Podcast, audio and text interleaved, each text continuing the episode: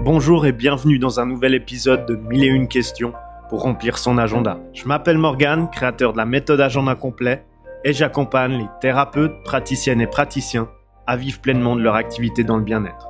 Ce podcast est un espace de partage que j'ai créé avec amour et bienveillance et dans lequel je répondrai à toutes les questions sans exception sur le développement d'activités bien-être ou mieux-être. Et vous savez quoi? Vous trouverez ici mes dernières pépites que j'utilise pour moi et mes clients, celles qui fonctionnent, donc pas de superflu, pas de blabla, du concret, rien que du concret, pour faire fleurir votre activité bien-être de façon exponentielle. Allez, c'est parti, remplissons ensemble votre agenda. Comment s'installer sans engranger d'énormes dépenses? Vous savez quoi? Vous pouvez vous décharger de toutes vos inquiétudes parce que dans ce podcast, je vais répondre à toutes ces questions que vous vous posez. Le rêve de se lancer comme thérapeute, praticienne ou praticien peut très vite devenir un cauchemar. Un véritable parcours du combattant quand il est question de s'installer ou que vous prenez les mauvaises décisions dès le départ. C'est surtout ce que je veux vous éviter en mettant tous les moyens en œuvre afin de vous faciliter le plus possible la tâche. Tout d'abord, une chose. Vouloir se lancer, c'est bien, mais ce n'est pas une décision qui doit se prendre sur un coup de tête. Vous devenez libéral. Cela nécessite une préparation en amont. Voici quelques questions à vous poser avant d'approfondir vos réflexions sur le lieu où débuter votre activité de thérapeute praticienne ou praticien. Combien êtes-vous prêt ou prête à investir dans un local et son aménagement? Ce plan de financement vous permet-il de louer un cabinet? Seriez-vous prêt à partager un local avec d'autres professionnels? Vos moyens vous permettent-ils de vous installer seul? Les conditions sont-elles propices à une installation à domicile? Avez-vous des pièces et assez d'espace disponibles? Votre conjoint et vos enfants, si vous en avez, sauront-ils respecter votre intimité et celle de vos clients? Êtes-vous locataire? Votre bail autorise-t-il un usage mixte, professionnel? Seriez-vous prêt à faire des consultations à domicile chez le client? Avec les réponses à ces questions, vous aurez déjà une idée de ce qui vous convient le plus et des sacrifices à faire. À présent, je vais analyser plus en détail les différentes possibilités qui s'offrent à vous dans le démarrage de votre activité de thérapeute, praticienne ou praticien professionnel du bien-être à domicile, est-ce que c'est vraiment le meilleur choix? Si vous souhaitez vous lancer à moindre coût, l'une des solutions, c'est de vous lancer à domicile. Cela voudra dire que vous exercez l'ensemble de votre activité libérale chez vous. Pour cela, vous aurez besoin au préalable de certaines autorisations. Les premières autorisations à obtenir pour s'installer à domicile, si par exemple vous êtes locataire, vous devez d'abord vous assurer que le propriétaire du logement vous accorde l'autorisation d'utiliser les locaux pour votre activité professionnelle. Par contre, si vous vivez en immeuble, que vous soyez propriétaire ou locataire, le règlement de copropriété devra d'abord vous autoriser à exercer à domicile. En outre, puisque vous recevez des clients ou des patients chez vous, vous devez aussi recevoir des autorisations de la part des autorités locales.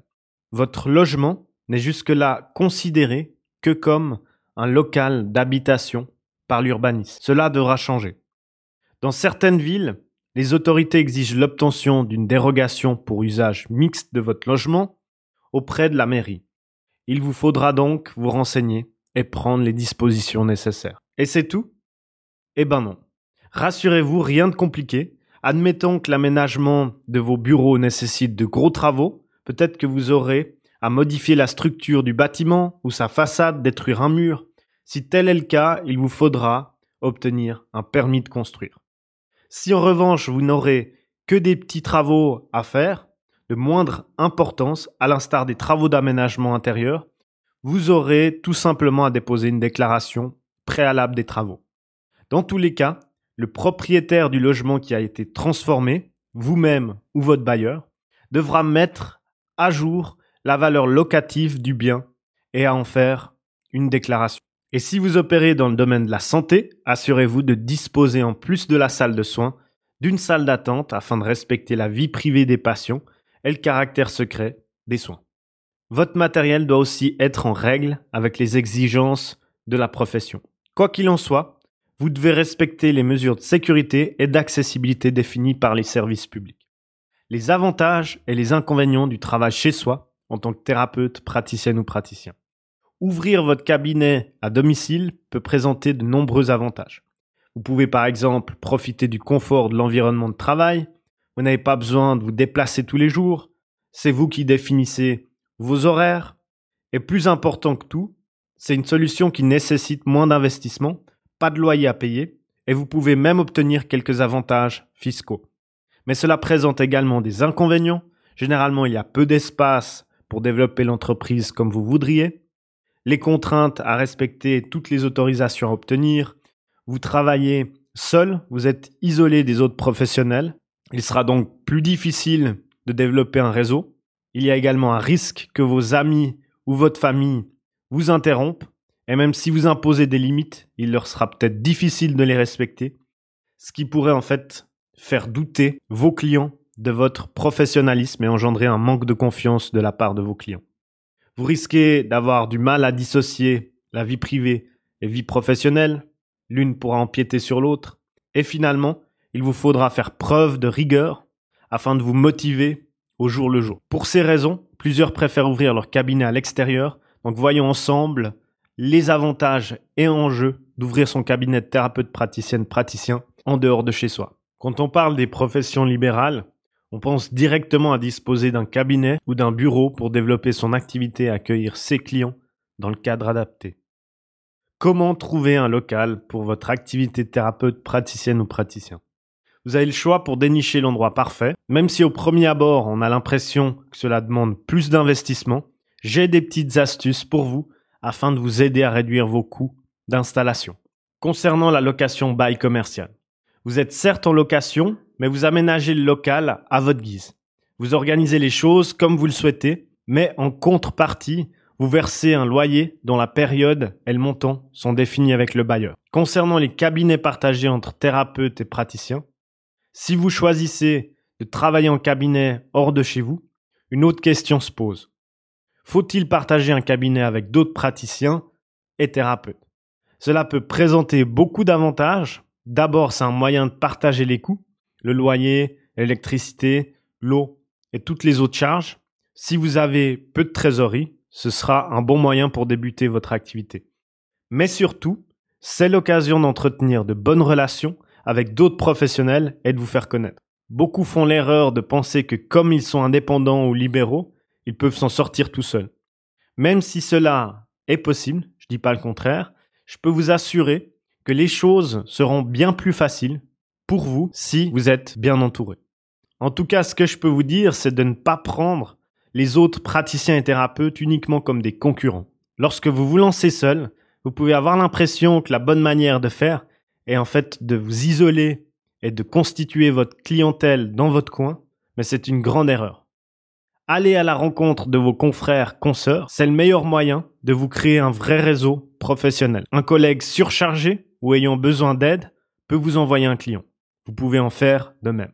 Un cabinet partagé vous permettra donc de développer votre réseau et de vous faire connaître. Et en bonus, vous aurez moins de dépenses à effectuer. Surtout qu'au début, vous aurez du mal à définir vos prix. Alors pourquoi pas essayer? La mise à disposition d'espace. Ici, vous signez un accord avec un autre thérapeute ou praticien. Ce dernier vous laisse son cabinet et vous l'utilisez pendant qu'il est absent. En contrepartie, vous lui versez une rémunération. Ce système est gagnant pour tout le monde.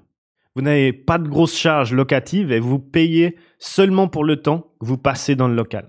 Si vous débutez et que vous n'avez pas encore de clientèle conséquente, c'est une solution à considérer. En fonction de vos moyens et de vos aspirations, vous pouvez examiner d'autres solutions autres que la création d'un cabinet physique, que ce soit à domicile ou à l'extérieur. Beaucoup me posent d'ailleurs la question, est-ce possible d'exercer sans local? Eh bien oui, là vous n'exercez qu'en déplacement et ne ferez que des interventions à domicile chez le client ou le patient.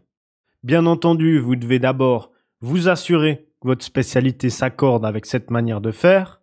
Par exemple, pour les domaines de la santé nécessitant du matériel spécifique, cela pourrait ne pas être convenable. Vous pourriez aussi ouvrir votre cabinet à plein temps et toutefois aménager un bureau chez vous pour y travailler de temps en temps. Par exemple, je connais des thérapeutes et praticiens qui reçoivent les clients au cabinet et font tout le travail administratif, comptable chez eux. Donc grâce à ce podcast, vous avez désormais toutes les clés en main pour vous lancer comme thérapeute praticienne Vous n'avez plus d'excuses, mais vous vous doutez bien que je ne vais pas prendre la décision à votre place. Parce que nous avons tous des situations différentes. Assurez-vous de bien choisir ce qui vous convient selon vos moyens financiers, les besoins de votre activité et le confort que vous souhaitez offrir à votre clientèle. Et si vous avez des moyens très limités, ce n'est pas la peine de vous en faire. Vous pouvez toujours commencer chez vous, dans un premier temps, rassembler les fonds nécessaires, puis vous lancer dans un cabinet. Gardez à l'esprit que les débuts ne sont pas faciles.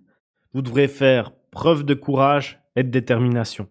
Et pour vous faciliter la tâche en plus de ce podcast, j'ai mis en ligne un atelier gratuit spécialement pour vous.